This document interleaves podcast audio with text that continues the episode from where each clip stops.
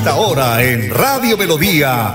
Hola, mi gente, mi gente. Dirige y presenta Amparo Parra Mosquera, la señora de las noticias. Hola, mi gente. Programa de orientación periodística y de servicio social al servicio de Bucaramanga y Santander y con los hechos que suceden diariamente en el país. De lunes a viernes, de 8 a 8 y 30 de la mañana, para que usted esté bien informado. Señoras y señores, con ustedes. Amparo Parra Mosquera, la señora de las noticias. Ay, ay, ay, ay, qué bonita es esta vida. Y aunque no sea para siempre, si la vivo con mi gente, es bonita hasta la muerte con aguardiente y tequila. Hola mi gente, muy pero muy buenos días. Les saludo hoy miércoles 23 de noviembre. Hoy es el Día Internacional de la Palabra.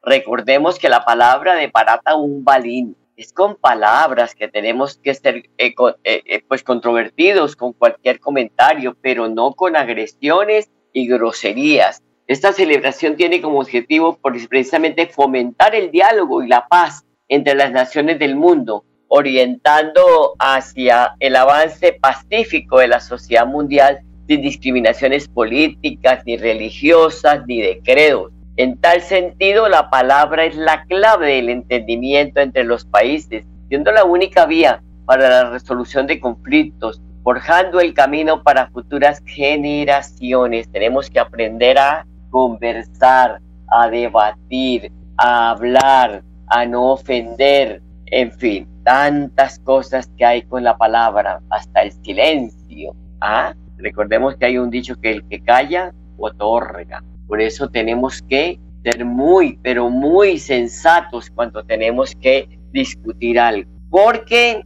hoy está de moda la palabra. Hoy está de moda la palabra. Hay un gobierno que es el del presidente Petro, que le encanta eso. Mira, anoche estuve en Barranca Bermeja y habló y calificó eh, de mercenarios a quienes están cometiendo las masacres, refiriéndose a esas 18 personas que fueron asesinadas en Putumayo. Dice que ya no es la guerra por el poder, por tomarse el poder, sino por el contrario, que es la guerra de las rutas del narcotráfico, que están asesinando a los líderes sociales, estas eh, eh, organizaciones criminales, para lograr quedarse con estas zonas, que son pues muy fáciles, las rutas de paso para poder sacar la cocaína. Dijo, están combatiendo mercenarios que acumulan dinero para comprar armas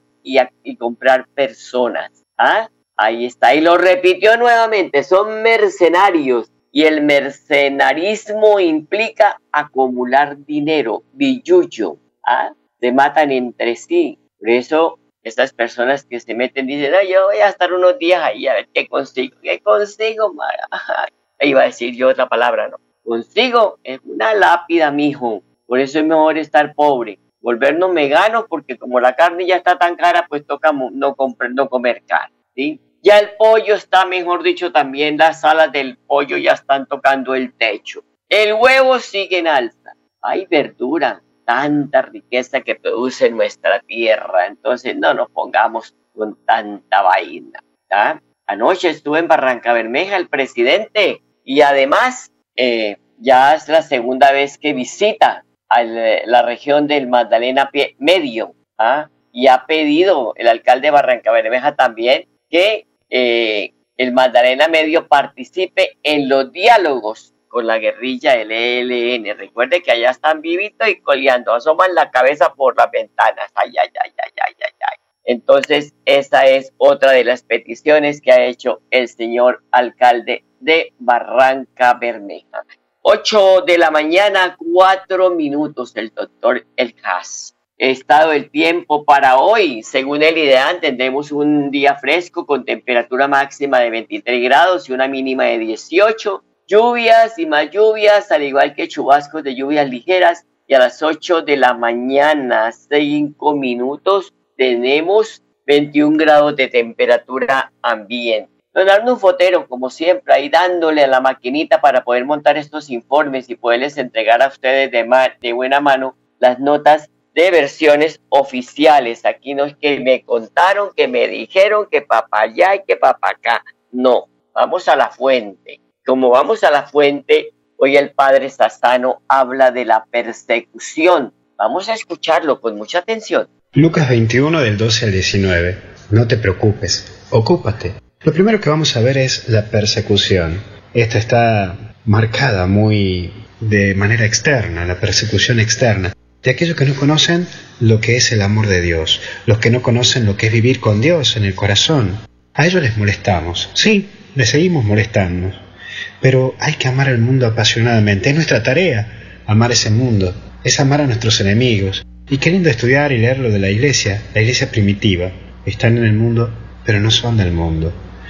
Esta es una persecución que sí, está alrededor nuestro, aunque también me gustaría hablar en algún momento, no conviene ahora, la persecución interna, cuando nosotros, los que estamos insertos en la iglesia, metidos en las cosas de la iglesia, nos perseguimos entre nosotros mismos. Eso sí que es complicado también. Pero sin embargo, hoy Jesús nos invita a amar el mundo apasionadamente y a santificarnos en este mundo. También está el segundo punto, que es el testimonio son en los momentos duros, difíciles, donde surgieron grandes santos. Sí, el momento duro y difícil en que la iglesia se había como politiquizado o mundanizado, surgen los ermitaños, San Antonio Abad. Después, en esos momentos también duros y difíciles, surgieron un poquito más adelante San Benito. Y bueno, Edad Media, San Francisco de Asís, Santa Teresa de Ávila, San Ignacio de Loyola, en fin, en los puntos difíciles de la historia surgieron grandes testimoniantes de Jesús. Porque nosotros no seguimos una teoría o una idea. No es que para ser católico tenés que tener el titulito, el diploma, sino que seguimos a una persona, una persona que nos tocó, que nos caló hondo. En algún momento la vida nos ha cambiado con Él, con Jesús.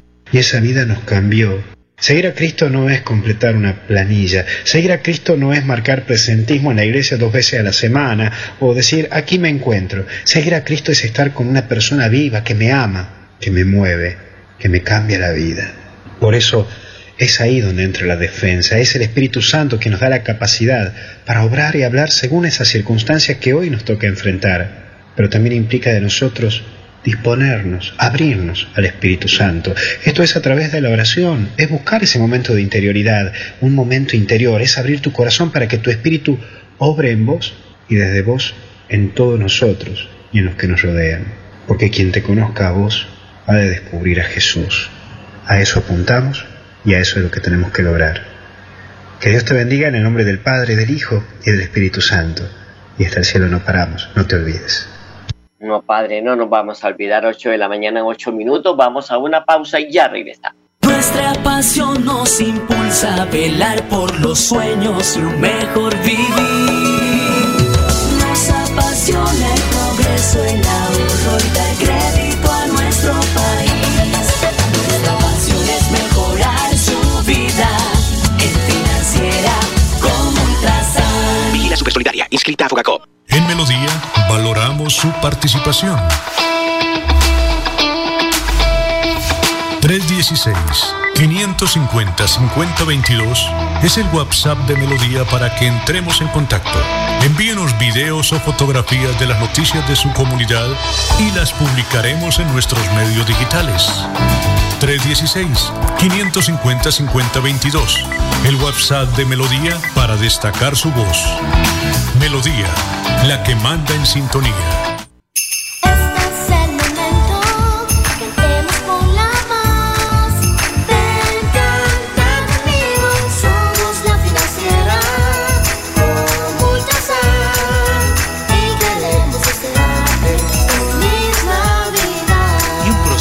nuevo 2023.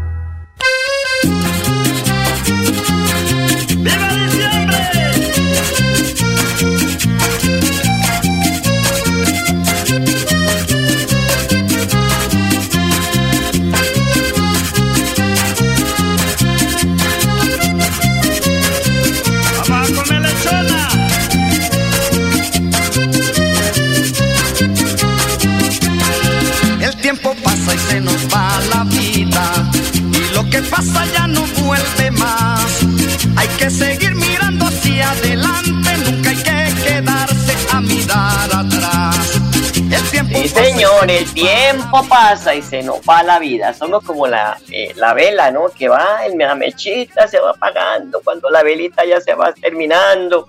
Pero bueno, hay que llevarla con sabrosura. 8 de la mañana, 10 minutos. Ayer se llevó a cabo en el auditorio Lo Ultra del Sena el encuentro lineamiento en política pública libre asociatividad en la economía popular. Ustedes se preguntarán, ¿y eso con qué se come? Pues bien, Impulsa Colombia está manejando un programa con las clases populares. Hay muchas personas que tienen, no emprendimiento porque no quieren manejar este tema, sino economías populares, los que hacen tamales, ayacos, los que hacen arepas, los que hacen, eh, muelen café, en fin, esas son las economías populares. ¿Qué busca el gobierno? Crear también después eh, unas tiendas donde haya un truque, dentro de ellos y también que se comercialicen los productos a bajo precio. ¿Por qué? Porque ellos mismos los producen. Aquí ya no habrá intermediarios y ellos pues tendrán un capital semilla por parte del gobierno nacional. Esto con el fin de eh, disminuir el desempleo, de que la gente vaya formalizando su empresa, su familia empresa, su microempresa. Y ayer veíamos unos casos ya de personas que por esta época están eh, haciendo eh, bellezas de manualidades para época Navidad, de Navidad y les ha ido muy bien porque ya tienen los contactos, ya están eh, comercializando y con otros departamentos, en fin, esto va para, para, para largo. Me llamó la atención, el auditorio estaba repleto, ustedes conocen eh, la mayoría del auditorio los Ultra de, del, del SENA, es un auditorio amplio, estaba al reventar, no había una silla para que alguien se fuera a acomodar después de las nueve y media de la mañana. Allí conocí a una niña que la voy a tener más en, otro programa, a María Fernanda Calderón. Ella junto a su mamá hace unos postres y unas tortas, mijito, para que se lamba los dedos, carajo. Se llama Trocadero Postres y Tortas. Quienes estén interesados, la pueden llamar al 32 34 35 28 1. O sea, 302 3 43 52 81. María Fernanda Calderón, eh, y allí le pueden hacer los pedidos. Pero unas tortas, les cuento, que me dieron la degustación y dije, mamita, le voy a encargar dos torticas para Navidad y para Año Nuevo, porque están deliciosas, no están repugnantes, altas de azúcar, de toda esa cuestión que le echan a las tortas. No, postrecito delicioso, pequeñito, bien cortadito para después del almuerzo, si uno tiene invitados en las novenas de Navidad. En fin, la voy a tener porque me llamó la atención una niña muy joven, muy joven, y está eh, eh, pues buscando el apoyo del gobierno frente a todos estos procesos que se van a dar. Eh, la intervención, el director del SENA, José Wilson Carrero Maldonado, manifestaba que muchas de estas personas van a ser, van a seguir siendo apoyadas por el SENA en capacitación, capital semilla, que el SENA va a volver a sus orígenes, porque recordemos que el SENA nació, y eso pues Enrique Guarín lo maneja mejor, eh, por las cajas de compensación, y era como el objetivo de ser populares, y ellos quieren volver a esas raíces. Me encantó, un auditorio al reventar, lástima que los medios de comunicación no estuvieran interesados por este evento, que tuvo connotación, vino una, una, una conferencista argentina, una mujer muy joven, donde también allá ellos en vez de ponerse a protestar, a tirar piedra, a acabar con el transporte masivo y todo esto, hicieron fue eso, asociarse y lograr que hoy hayan casi en, solo la, la, capital de Argentina eh, muchas tiendas que son manejadas por mujeres, por hombres, por sus propietarios y que allí, si yo tengo un producto, lo surto a usted y usted me surte a mí y de esta manera esta eh, asociatividad pues les, está permitiendo sobrevivir. 8 de la mañana, 15 minutos. La agenda de la cumbre de páramos que se desarrolla en Neomundo dio apertura con un conversatorio entre Juan Carlos Cárdenas, alcalde de Bucaramanga, y Angelino Garzón, activista y político de Colombia. El mandatario local ratificó su compromiso con el páramo de Santurbán y con los actores que hacen parte del ecosistema. En la intervención dio a conocer las acciones que se están realizando desde su gobierno para garantizar la prevención del ecosistema natural. Abro comillas. Esta cumbre lo que busca es un espacio de diálogo de toda la ciudadanía. Acá tenemos niños, niñas, jóvenes y adultos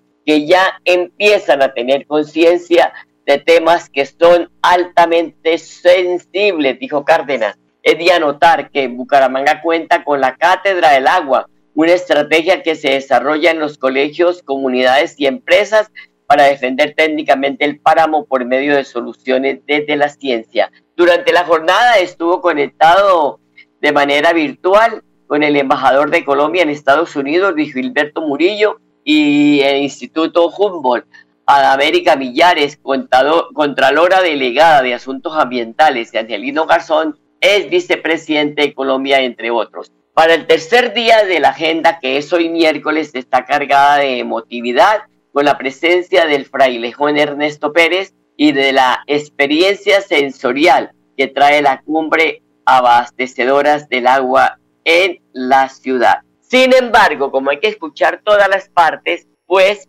la mesa de páramos de Colombia estaba muy molesta, hicieron una protesta, denunciaron que no los tuvieron en cuenta en la cumbre. Roselena Rodríguez, que es la presidenta, manifestó que pues esto se dio porque ellos habían enviado ciertos puntos, pero no los tuvieron en cuenta. Aquí va mi sermón de las siete palabras, carajo. Entonces, ¿para qué carajos hacen esta clase de reunión? Si las familias paramunas, que son las que viven en el entorno del páramo, no son tenidas en cuenta, hay que dejar la farsa, hermano, y no engañar de esta manera al pueblo. No fue aprobada la solicitud de participación directa como actores del páramo, dijo la presidenta de la Mesa de Páramos de Colombia, eh, Rosa Elena Rodríguez. Y entonces, de esta manera, no se dio espacio donde se iba a hablar de páramo, que no exista autores paramunos. Ellos rechazan que se sigan tomando decisiones sin las comunidades, se siga ignorando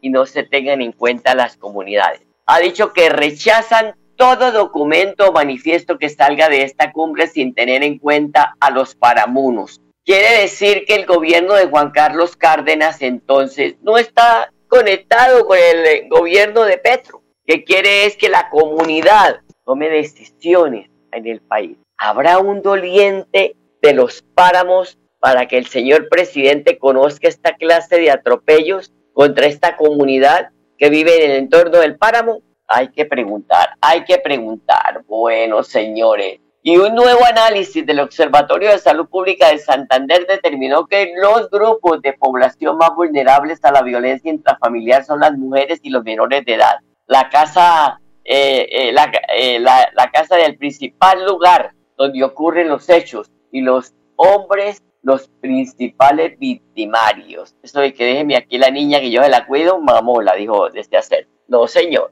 La Secretaría de la Mujer y Equidad de Género de la Gobernación de Santander a cargo de María Fernanda Artavia viene adelantando una importante agenda en antesala al Día de la No Violencia contra la Mujer que se conmemora este viernes 25 de noviembre. Esta será una semana muy importante para nosotros en el departamento porque desde el enfoque educativo, cultural, social y económico hemos diseñado una serie de actividades en la agenda para compartir con nuestras santanderianas. Pero más que eso, vamos a visibilizar y a mostrar las acciones realizadas bajo el lineamiento de nuestro gobernador Mauricio Aguilar Hurtado, en donde hemos trabajado para volver a nuestras mujeres valientes, emprendedoras, empoderadas e independientes. La violencia intrafamiliar es otra de las problemáticas que nos preocupa. Las cifras de la Fiscalía Seccional Santander son más de 2.000 casos registrados. Estos casos efectivos se han presentado en los municipios del área metropolitana. Por eso, desde la Secretaría de Mujer y Equidad de Género, realizamos acciones permanentes junto con la Policía Nacional y la Fiscalía General de la Nación.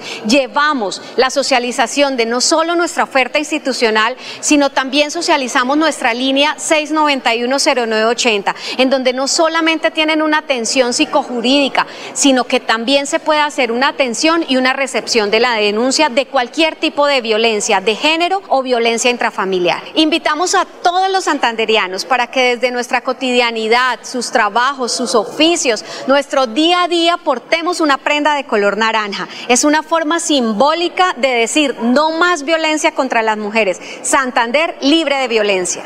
¿Sabías que en Financiera como Ultrasan tus ahorros y aportes van sumando? ¿Sumando qué? ¡Sumando beneficios! Incrementa el saldo de tus ahorros y aportes y disfruta sin costo cuota de manejo en la tarjeta débito, retiros gratis en cajeros automáticos nacionales y mucho más. No esperes más. Disfruta más beneficios con Financiera como Ultrasan. Sujeto política de la entidad, la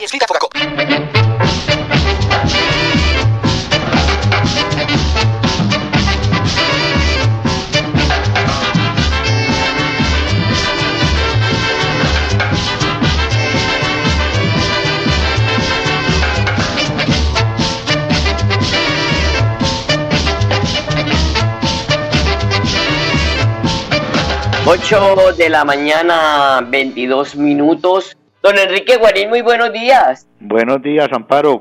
¿Cómo amaneció?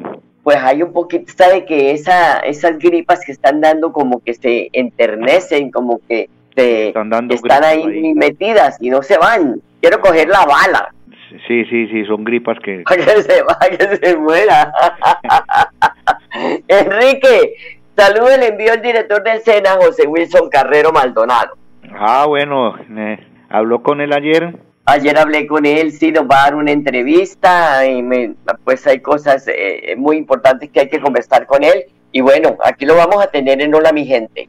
Ah, bueno, es interesante. Es una persona muy ecuánime y Sí, bueno, eh, pues yo lo conocí, lo he conocido a él como moviéndose mucho en la parte rural, en la parte de la economía, ah, de la agricultura, ¿no?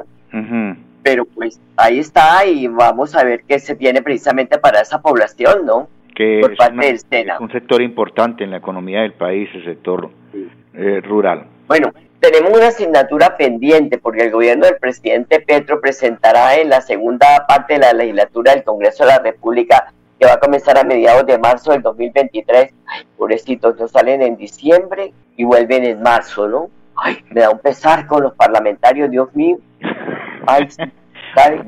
No, que trabajan tanto, trabaja más una garlancha empeñada en un, en un riel. Bueno, un proyecto de ley en el que busca una reforma laboral en el país. Entre las propuestas se encuentra acabar con los contratos de prestación de servicios, como lo anunció el propio jefe de Estado en el marco del Foro Iberoamericano, reto de la formalización laboral, en la que cuestionó este sistema por considerar que explota a los, a los trabajadores. Bueno, hasta ahí todo va bien, dijo el borracho. Pero el problema es ¿qué va a pasar? Porque si de, de así de, de, un solo plumazo quitan esto, ¿qué va a pasar con el empleo? Porque muchas empresas pues no pueden tener esta gente en nómina y precisamente buscan este meca- mecanismo que ha sido muy criticado por la CUT precisamente. A ver, sí, Amparo. Ah, es que hay un trabajo que es lo que llaman obra misión en ese sentido, o sea, que no es constante en las empresas y ahí puede ser válido de que contraten gente, digamos, a, través de órdenes de prestación de servicio, pero eso es un tiempo muy corto, muy medido, pero lo que la Q cuestiona a nivel nacional es que hay empresas, muchas empresas, incluidas las del Estado, que vinculan gente con orden de prestación de servicio y duran 3, 4, 5, 6 años ahí y, y, y no les, les evaden pago de prestaciones y no tienen estabilidad laboral. Entonces, eso Vacaciones ni nada de eso, ¿no? ni, ni nada. Lo mismo que empresas tan importantes como Ecopetrol, que mantienen vinculada personas sobre, sobre este tipo de contratos que me parece que no, no es justo y no es lógico. Entonces, el gobierno viene trabajando en eso y yo estoy de acuerdo en ese sentido de que se mejore sustancialmente la forma de vincular trabajadores con las diferentes entidades del Estado o en las empresas de, de carácter privado. Eso es lo que se está discutiendo y me parece que ahí es válido.